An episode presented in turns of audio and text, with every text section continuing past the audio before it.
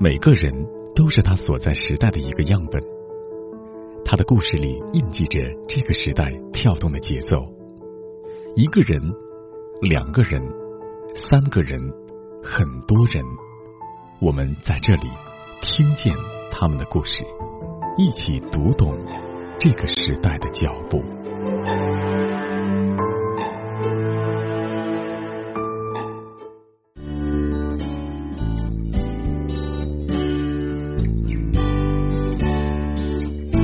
二零二一年四月初，一部多媒体实验戏剧《双生》出现在北京一家剧场的舞台上。我确实听到那个教数学的年级组长提到这部片子里有一个和我长得很像的龙套，但我并没有在意过。谁会在意这种事？好像一个人长得像某个明星，就像得到了上天的恩赐。但这个人。和我的相似程度，甚至到了让我觉得反胃的程度。双胞胎，在我过去的生活中，是否有可能存在这样的未知呢？但三十三年的生活里，我从未察觉过类似的可能性。在诸多闲言碎语里，我也从未听到过有类似的词句。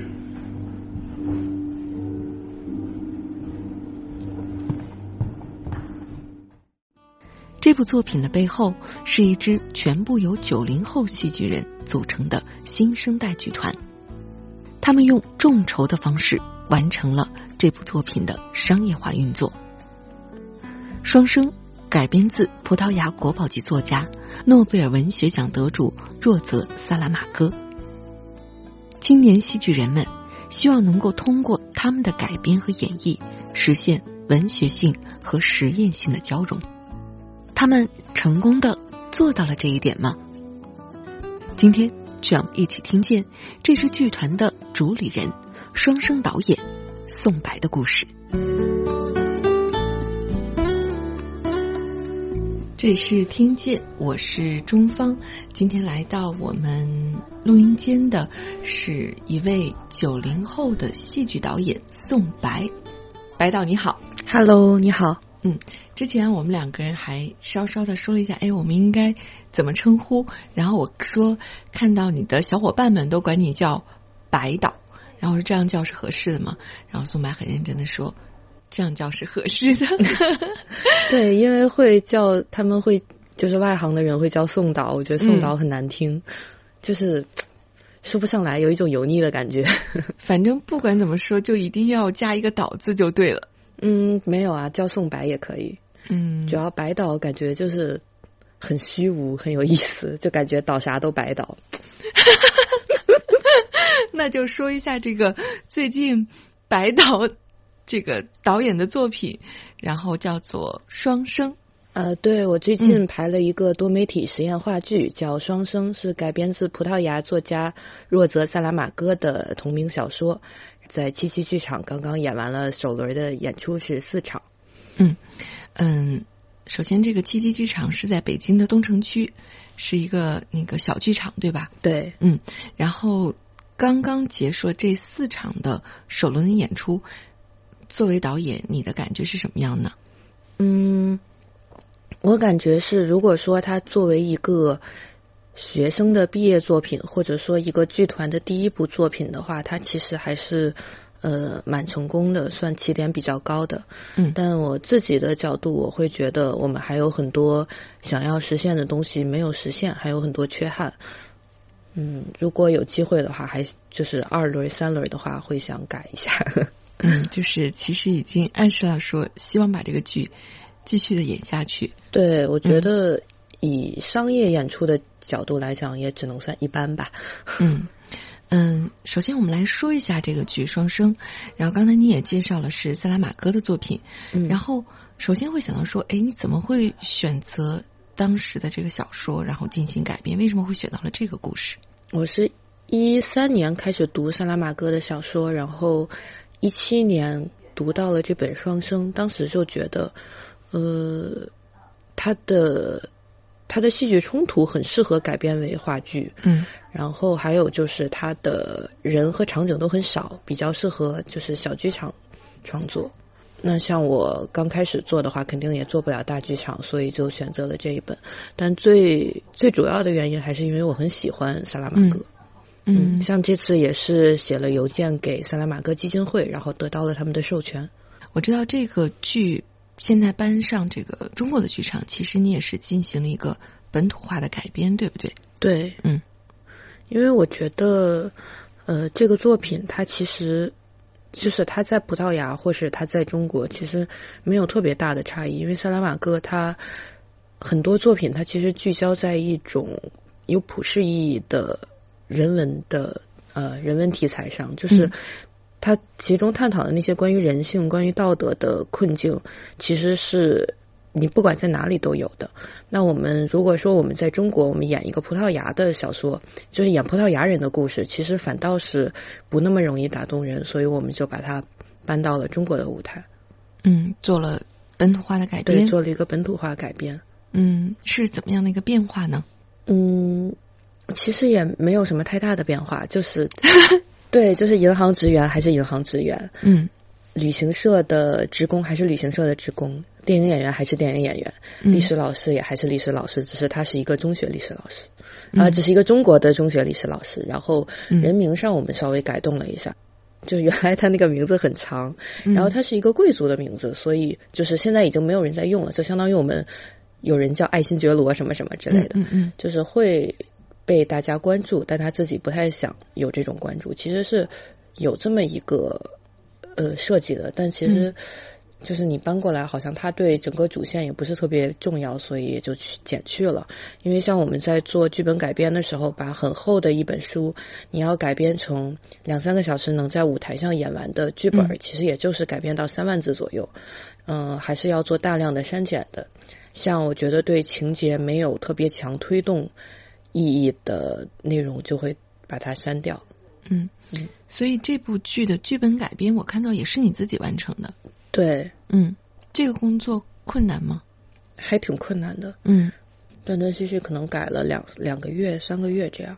嗯，然后我有一个戏剧构作，也是我在中戏的同学，他嗯会帮助我完善这个剧本改编。就是我改了以后，他会提很多意见，嗯然后他会帮我找一些资料。然后他因为他是呃学戏剧教育的，他自己也做演员，所以嗯他会从演员的角度和剧本的角度都会给我很多建议。然后相当于是我改，然后他在校对，然后我们俩嗯就这么一轮一轮的改了大概两个多月。嗯，这个是剧本的改编，对，然后之后就可以进入到演员的甄选排练，是这样的一个阶段吗呃？？是这样的，但是因为等我改完的时候，刚好是十二月，嗯十二月底一月初，那个时候在校生都已经回去了，嗯所以大概有一个多月的时间，我们是在线上进行剧本朗读。嗯演员的甄选倒是选的挺早的，基本上十二月份、十一月份就定下来了。嗯，剧本线上的朗读，这个是一个什么样的情境呢？我有看到你们在简介里边，然后其实有提到这个环节，包括也有大家那个截图，一个一个嗯小框，然后大家在那剧本阅读，就是读剧本要谈感受吗？呃，首先是演员让演员对文本的内容熟悉嘛，嗯。然后其实我们在线下排练，就是没有受到疫情或者地域限制的时候，其实也是大家做一个圆桌，先读剧本，嗯。然后把剧本读熟了再下地排练。嗯。嗯，所以其实这一部分跟在线下排练没有什么区别，就是嗯。只是说我们开了个腾讯会议，然后嗯。大家读，这样我们读的时候，其实像其他的部门，他们也会就是对这个故事更有概念，嗯，因为你看文字跟你有演员读出来是完全不同的感受。像我们当时在每周剧本线上朗读的时候，舞美啊、灯光他们也会进来听，嗯，然后会对这个故事有一个更明确的概念。所以最后进入到这个下地排练是什么时间了呢？呃，是三月份，呃，因为因为今年疫情的原因，所以大家开学都很晚。像我的剧组很多，可以说有至少一半的成员都是学生。嗯。呃，他们回来的时间其实也就是三月中旬才能陆陆续续回来，嗯，所以我是让他们早点回来，从三月一号开始，嗯。我们先拍摄了剧中需要的多媒体影片，嗯。然后拍到五号，嗯。拍了三天还是四天，然后之后排练是从八号开始的，嗯所以我们排练相当于是三月八号到三月三十号这嗯三周的时间，嗯其实还是挺紧的，但是。呃，因为之前线上朗读的时候，已经把很多角色呀、人物，包括表演上应该怎么样，我们其实也梳理了一些。然后整个剧本的核心的思想是什么，也都梳理过了。所以其实真的下地排排的还是挺快的。白导，你看啊，我们说这个双生是一个学生的作品，嗯但是我从你的介绍里边，我会感觉到一种郑重感，就是大家是很严肃的对待这件事情的。对，其实他要说也是一个毕业作品，但是我会想把它作为一个商业的演出来看待。嗯我会说，我会想说，这是一个由学生作品到商业演出的一个跨越的这么一步台阶。嗯，然后我们是在这部作品中实现了这个跨越。嗯因为像呃，我剧组一部分人是学生嘛，还有一部嗯分是之前就有过很多舞台经验的嗯老手，可以说。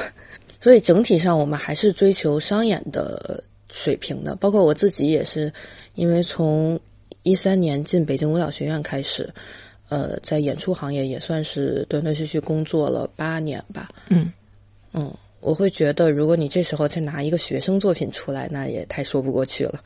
嗯，所以说希望是能够得到市场承认的一个作品。对我也会一直在骂演员的时候，也会跟他们说，就是他们现在没有做好就是面向市场的准备，嗯因为这时候你已经不再是演一个。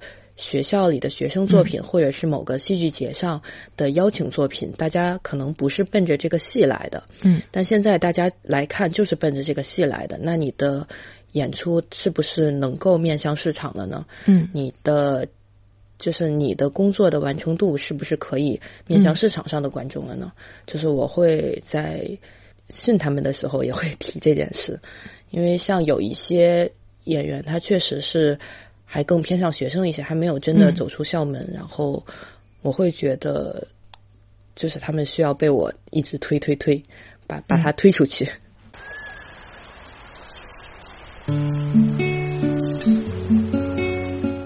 你好，我是钟芳。因为工作的原因，我会接触到很多有趣的人，他们的人生经历各有不同，但他们都有梦，是这个时代中生命的舞者。我喜欢他们，想要把他们的故事讲给你听，于是就有了听见，听他们的人生故事，让我们一起成长。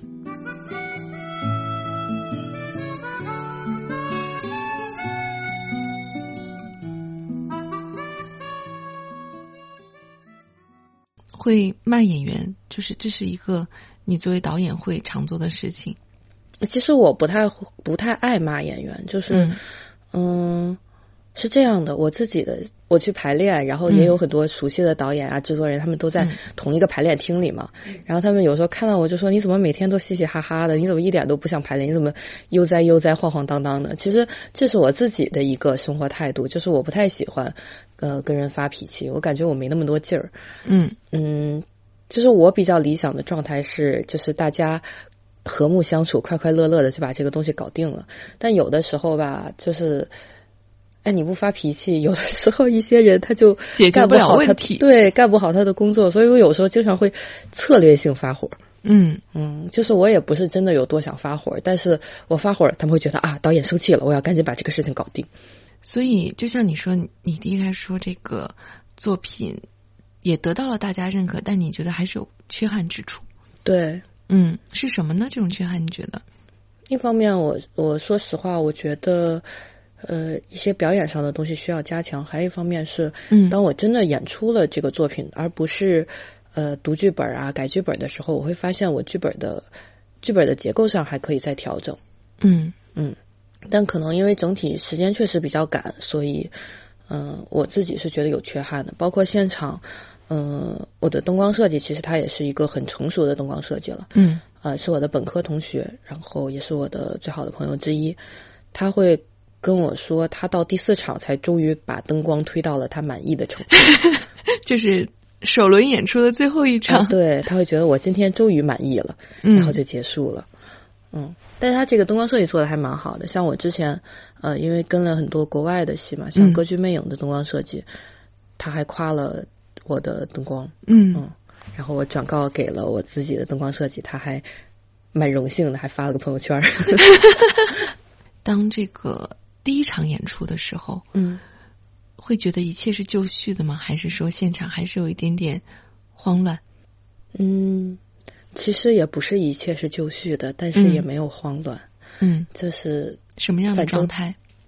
呃，因为是这样，我们头一天，其实我们进入剧场以后是准备工作是这样的：首先是装台，装完台以后要对光，就是把光对到你该去的那个地方，然后再去编程。这样你编程就是你到时候演出的时候，你推。推一个台子，它就直接进入下一个我们叫 Q 点。呃，其实这个过程是花了很长时间的，是花了比我们预想的更长的时间。因为这个剧场它确实很小，而且它平常不太承接这种呃专业的戏剧演出，它接的更多的是嗯演讲啊、脱口秀啊、商业发布会这些。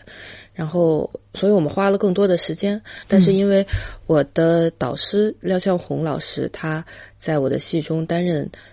艺术指导，然后他非常的负责任，他会想让我们就是给他呈现出一个彩排完整的彩排出来。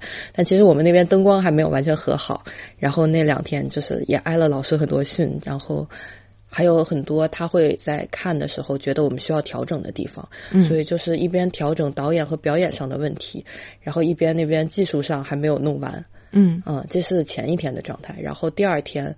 来了，其实我们才把第三幕完整的练了一遍，嗯，然后就化妆演出了，嗯，但是也还好吧，因为我也没有很慌，主要是就是大部分的剧团，我我经历过的大部分的剧团在首演的时候就更焦头烂额的情况就多的去 多的是，这我觉得我们还好，我们也不算特别兵荒马乱。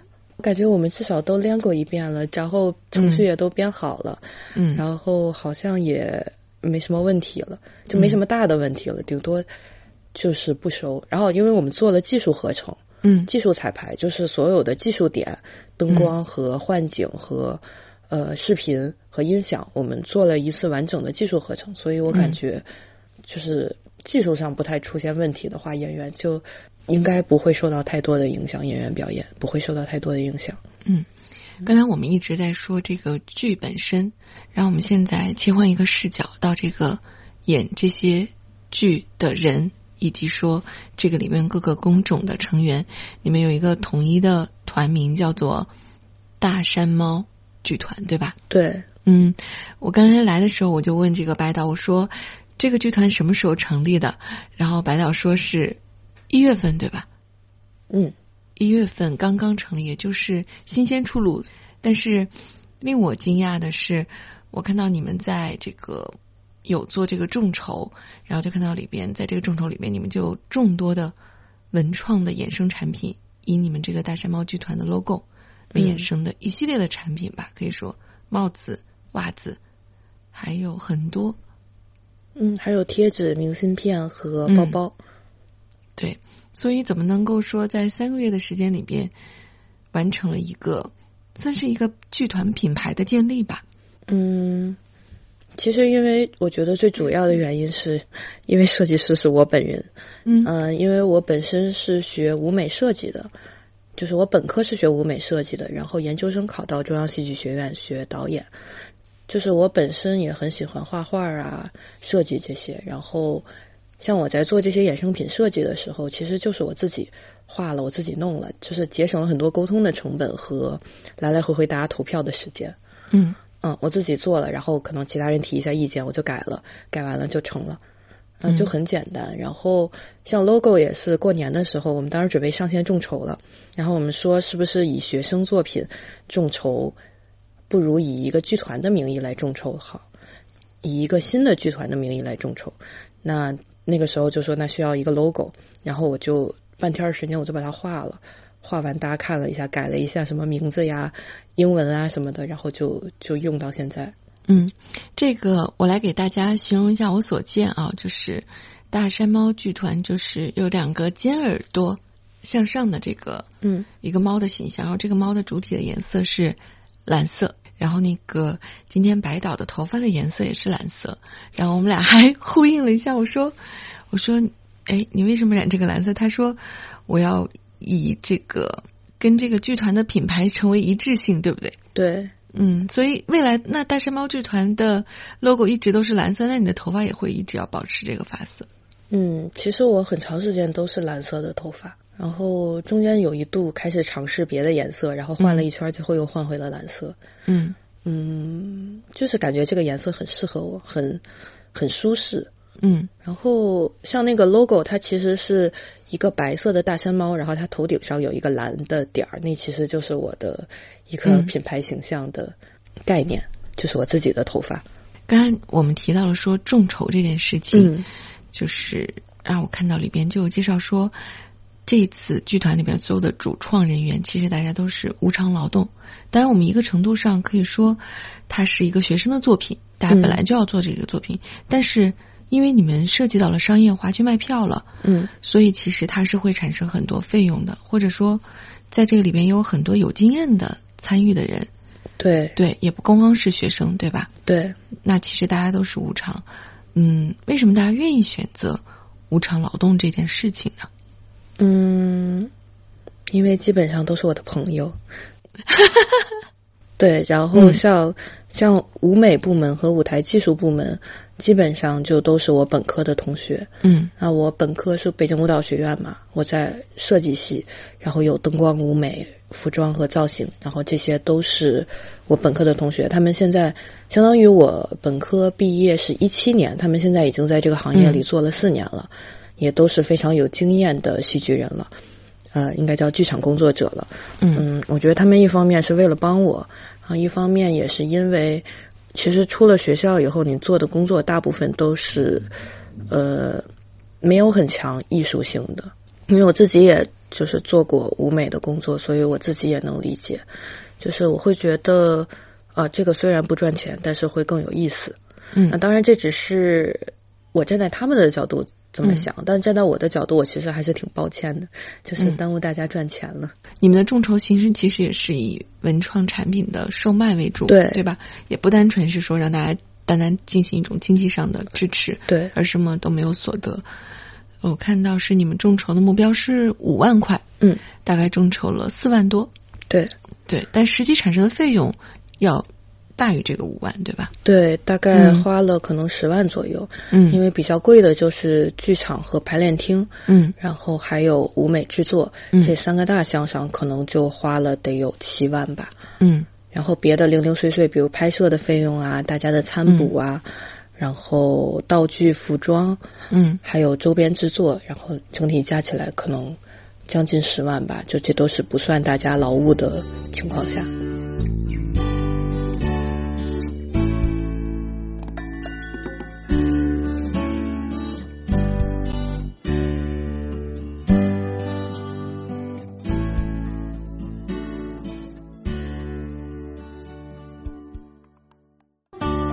你提到说，就是嗯，在这个团队里边有很多人是你本科同学，然后大家已经有了几年的工作经验，可能做的事情不一定是那么有艺术性的，它更加可能商业性。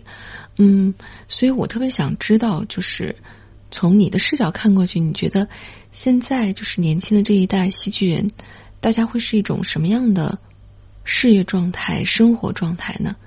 就我自己来说的话，就是创作和赚钱是分开的。嗯嗯，你的艺术追求和你赚钱的项目是完全是两个东西。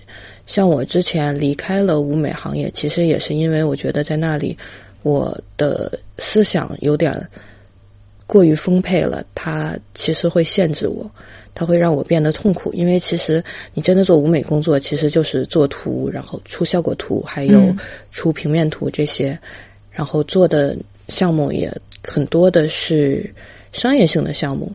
那其实对于我这种比较喜欢文学啊、艺术的人来说，就会很痛苦。嗯嗯，我们在这儿做一个解释。刚才那个白导说他，嗯，离开舞美设计是指你大学毕业之后，对对，你大学学的就是在北舞学的就是舞台设计，对，然后大学毕业之后的这个工作状态，对不对？嗯对，所以你后来学的是中戏的导导演系系，对这也是做出这个变化的一个原因，想要更多去嗯实现自我的想法。对，就是。嗯我会觉得我一直以来的状态其实更接近一个创作者，就是我有很多想表达的。嗯然后之前也有人问为什么会去做戏剧导演，其实对我来讲，我只是选择了一个最适合我的嗯，表达方式。嗯，并没有说我在所有的艺术门类中最喜欢戏剧，嗯嗯，只是我觉得它是最适合我的，它让我最舒适。哦，在你们的那个众筹的那个文案里边，我有一句看到一句话，我觉得会让我有一些思考，就是说，当你看向舞台的时候，或许你看到的是自己。嗯嗯，所以我想知道，嗯，对于你们来说，做戏剧。就像你刚才说的，戏剧可能不一定是你最喜欢的表达的门类，但是你觉得这个最适合你。嗯，你觉得你做戏剧从中获得了什么？就是单纯的快乐。这种快乐怎么去形容呢？因为大家没有经历。嗯嗯，我觉得一个是当你真的，因为戏剧跟其他艺术门类不一样的地方嗯是，它不是一个你一个人就能做出来的东西。嗯你就算是再能身兼多职，你最后舞台呈现一定是一个团队共同努力的结果，是各部门都要往里使劲儿的。嗯然后像我们有技术、有舞美、有声音，然后有影像、有演员，还有制作组、宣传组。那虽然一共也没多少人，但是，呃，这一定是一个大家共同往里使劲儿的一个成果。嗯那，嗯，这和最后你当你呈现出一个比较完整的舞台效果的时候，这就跟一个人画完了一张画的感觉是完全不同的。嗯就是它的那个实现性其实是翻倍的，或者说平方的。嗯嗯，然后还有一点是，我觉得，呃，我们经常说的一句话是“被误解是表达者的宿命”，所以我在我会去看那些剧评，但是，呃，如果说他们有什么误解的话，我也不会特别的在意。我觉得。啊，这是应该的，这是肯定的，因为就是所谓的一千个读者心中有一千个哈姆雷特，就是大家都会看到不同的东西，但是其中我也看到了一些剧评，它跟我的想法是一样的，就比较贴合的吧，应该说，嗯，这种感觉其实是我最近才有的，就是嗯当我觉得我通过我整个的舞台语汇去传达的思想，让观众成功的接收到了，他们理解到了，并且可能会为之痛苦或者为之思考，这是一个让我觉得我的创作不是没有意义的嗯。这么一个过程。嗯。就是他我的思想通过不是不像现在这样用嘴说，而是嗯。通过表演，通过舞美，通过一整套的一整套，对，嗯就是通过你的戏剧演出传达给了观众，嗯就是他们成功的接收到了这个东西，我觉得会让我很感动。很有成就感。嗯，不是成就感，主嗯要是就是我的发声是有意义的。嗯嗯，所以说你是希望能够通过戏剧的作品去表达一些自己的关注、理解。嗯，对，我觉得每一个创作者应该都是嗯这样的，只是他们所选用的媒介不同。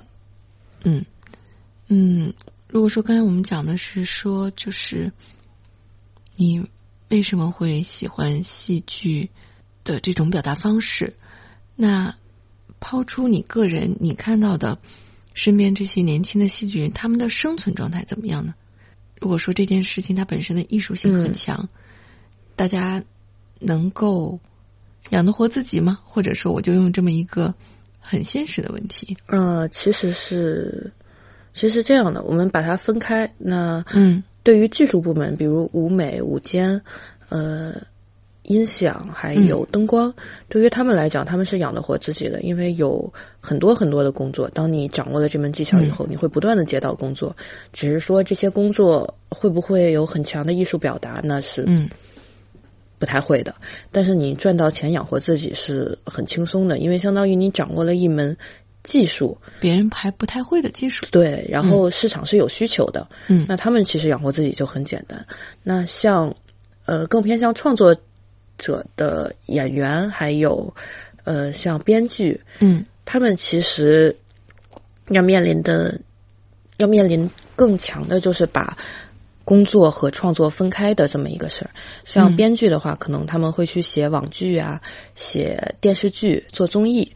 然后像演员的话，他们可能目前我的剧团，他们大部分都是以教表演来嗯维持生计的。就是如果说你能通过创作来谋生的话，那只能说你一方面你很幸运，一方面你很有能力。但其实还是一件可能在一百个人里边只有十个人实现的事情。对，所以大家坚守的原因呢？我觉得还是跟艺术追求有关吧。嗯也有很多人，其实这个也有大部分的人在这个过程中都去淘汰，都被淘汰了。或者说选择放弃吧。嗯，对，其实这是一个双向选择，就是嗯呃，怎么说呢？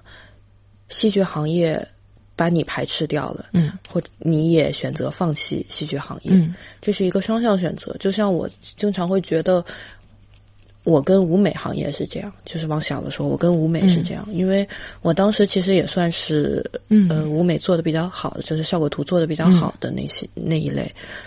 呃，但是当我现在看到我同学们的就本科同学们的作品的时候，我也会有类似的感觉，嗯。就是我自己做不了这个，这个行业也收纳不下我。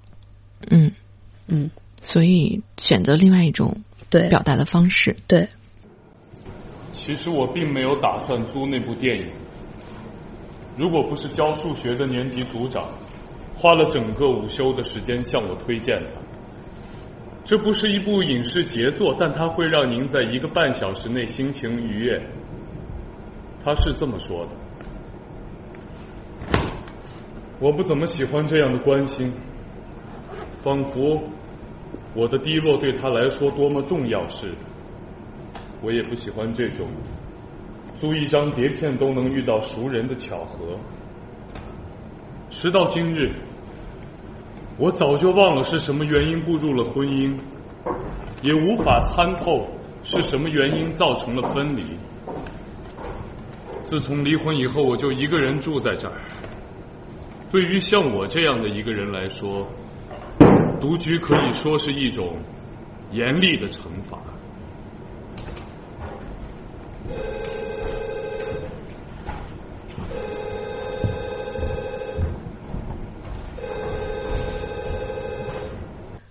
我想问你一个问题是说，那假如说说到创作本身，我说这个创作可能包括说，嗯，剧本的改编，然后所有人员的调配，然后现场的这种导演，你觉得创作是痛苦的吗？或者说是夹杂着痛苦？嗯，是夹杂着痛苦的。嗯嗯、因为我排的东西毕竟它不是一个喜剧，嗯呃，当你把你对世界的思考融入到你的作品中的时候，呃，一定是会夹杂着很多痛苦的，因为你要不断的把自己痛苦的那些东西翻出来。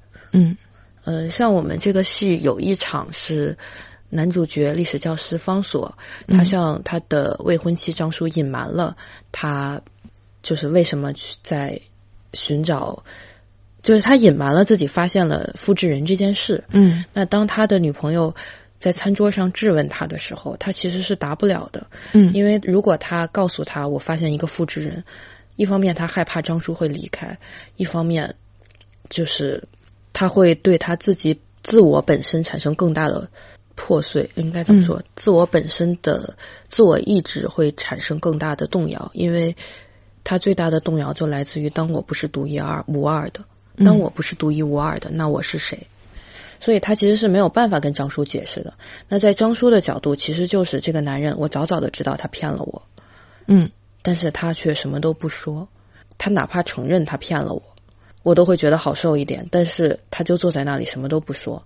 然后在排这一段戏的时候，其实是我们最痛苦的一段时间，因为我们会把自己过往的感情经历全都翻出来，来找这个共鸣。共对，应该叫情感的体验。嗯，所以我们每次排到这一段，就如果这一天结束在这一段，那这一天一定是一个不快乐的结束。嗯，因为就是我们演员和包括我，我们排练的时候都会哭，因为会想到自己过去的经验。因为你无论是就我们说斯坦尼派是完全的去体验这个角色，嗯，然后布莱希特派是。表现这个角色，但是无论是斯坦尼还是布莱希特，在你最初都是要体验的，都是要找到那个情感的共鸣的，只是你表演的时候到底要不要共鸣而已。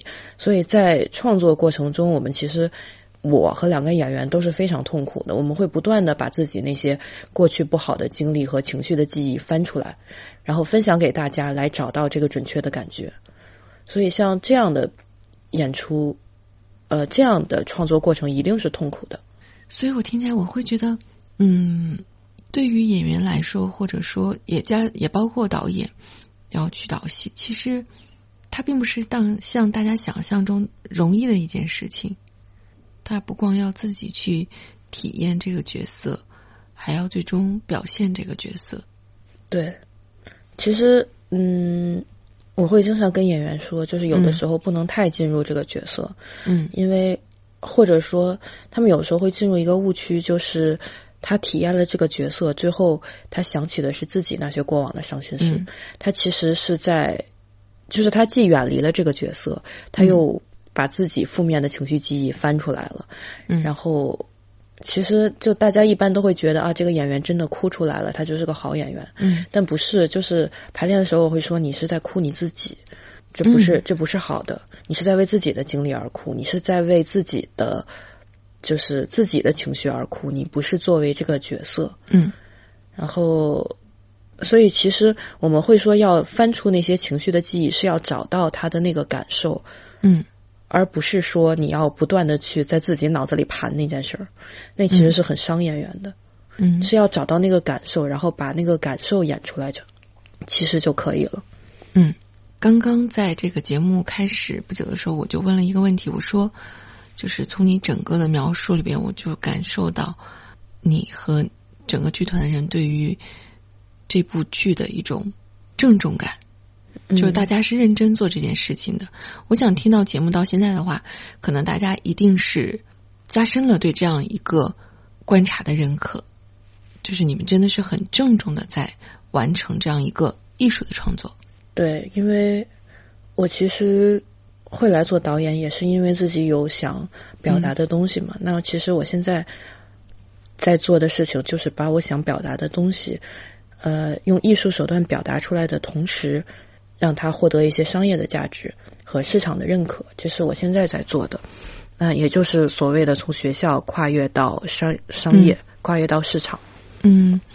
未来会怎么样呢？有设计过吗？有想过吗？是今年就要毕业了，对不对？啊，对对。接下来呢？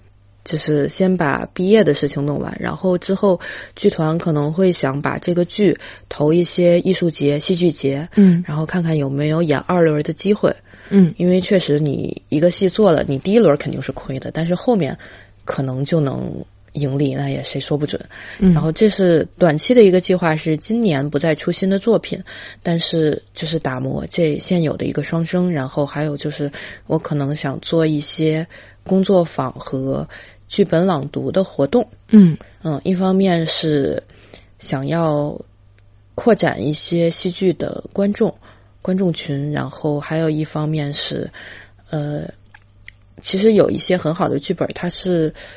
很难演的，嗯，很难在中国演或者排，因为观众的门槛比较高，所以我想先从剧本朗读开始。嗯，比如现在构思的就是彼得·汉德克和萨拉·凯恩的作品，因为是我很喜欢。然后，呃，暂时排的话，可能是阻力比较多。嗯，就是这可能不是一个好的时间点，能够观众去接受这些作品。对。还有就是，它本身也不是一个商业作品，嗯，不不是一个适合搬上商业舞台的作品。嗯，我可能会用剧本朗读的方式，还没有想好。嗯 对，还有就是可能自己还要做一些别的工作来补贴一下剧团。嗯，对你说到这，就让我在前一秒钟我在想说，嗯，会不会担心自己的这些东西是在表达自我，但是会无法养活自己？呃，对，所以还是要做一些别的工作来补贴剧团。嗯，所以愿意做一些其他的事情去支持自己这个艺术的想法。嗯，对，就像我说的，能够以创作为生的人是非常幸运的。嗯那现在我还没有走到这个地步，但是也可以看到我们剧团其实是蛮有野心的，嗯比较希望能够有一天以它来盈利，就是实现、呃商业和艺术的双丰收。嗯但现在因为刚起步嘛，所以肯定还是要做一些别的工作。嗯，所以大山猫剧团会一直做下去了，听起来是。嗯，会。我现在的计划是一年能做一部戏就可以了。嗯，已经到节目的最后了，我可能问你一两个问题。然后第一个是想说，嗯，你的人生哲学是什么？听起来很大哦，但是每一期不同年龄段的人、不同年龄段的嘉宾，我都会问他这个问题，也很想知道你这个九零后会有什么样的回答。那我要想一下我的嗯人生哲学。就是你会用什么样的准则、价值去指导你的生活吧？嗯，我自己来说的话，是我只做自己喜欢的事情，啊，当然赚钱除外。当然，他们俩也可以结合起来。对我现在目标是将他们结合起来。嗯嗯，但是整体上讲的话，我去做一件事情，最根本的准则是我喜不喜欢。如果说到事业上的追求的话，我觉得就是喜欢赚钱和喜欢赚钱和轻松这三个至少要占两个。嗯，就是自己的事业上的状态，至少有两个关键词在这个里边：对轻松、赚钱、喜欢，有两个关键词。就是你一共有三个，就是这三个标准，你至少要达到两个，这才能这个工作才能做下去。对，像像剧团现在对我来讲就是喜喜欢和轻松吗？其实也不轻松，但是心态是高兴的。嗯，因为你喜欢嘛，嗯，有的时候可能就会觉得这件事情是比较轻松的事情了。对，嗯，那这个问题我们解决了。那最后一个问题就是，你看这个剧团里边有很大部分都是九零后，嗯然后你是出生在九十年代的人，因为我不是九零后哈，所以特别想请教你的就是，你觉得九零后是大概率上啊，不能说每一个人是一群什么样的人呢？他跟八零后、七零后有什么差别吗？其实我感觉九零后跟八零后的差别没有那么大，我觉得九零后和八零后都是赶上好时间的，大家的嗯观念上其实是最自由、最嗯最自由、接触的东西最多的人。嗯其实反倒是现在的，就是再往后和再往前都会趋近于保守，但是八零后、九零后，我觉得整体上大家都是很自由开放的。零零后趋近于保守，嗯，为什么呢？不知道，但是我接触到的零零后，他们的很多观点会让我觉得很保守。没有对但是要说八零后和九零后，好像整体上我感觉九零后会更更热衷于自己的爱好。嗯嗯，相对来讲，我接触的八零后有一些会觉得，呃，这份工作是份工作，但是嗯九零后的话，会因为喜不喜欢而决定很多事情，而决定，比方说这个工作我不喜欢，我辞职；或这个工作我喜欢，那钱少我也做。对，八零后好像相对来讲，只是我的观察，我觉得会少一点，嗯因为爱而就是因为喜好而形成的驱动力。嗯，好，那今天节目的最后，我觉得我们用什么呢？我们还是回到这部剧吧。然后有没有觉得那个剧里边有那么一两句台词，嗯你想要跟大家去分享的？我们就在这里以此为结束。要说我们的最关键的一句台词，嗯，就是混乱是等待破译的秩序。混乱是等待破译的秩序。对，好，我已经在思考这句话的含义了。那我们也不做过多的解释和延伸，然后把这句话留给每一个人吧。混乱是等待破译的秩序。嗯，好。好，那谢谢今天宋白白导做客到我们的节目里来，也希望大山猫剧团能够每一年带来一部好的作品给大家。希望你的赚钱轻松喜欢能够三个都满足。好的，谢谢白导，谢谢，谢谢，好，拜拜，拜拜。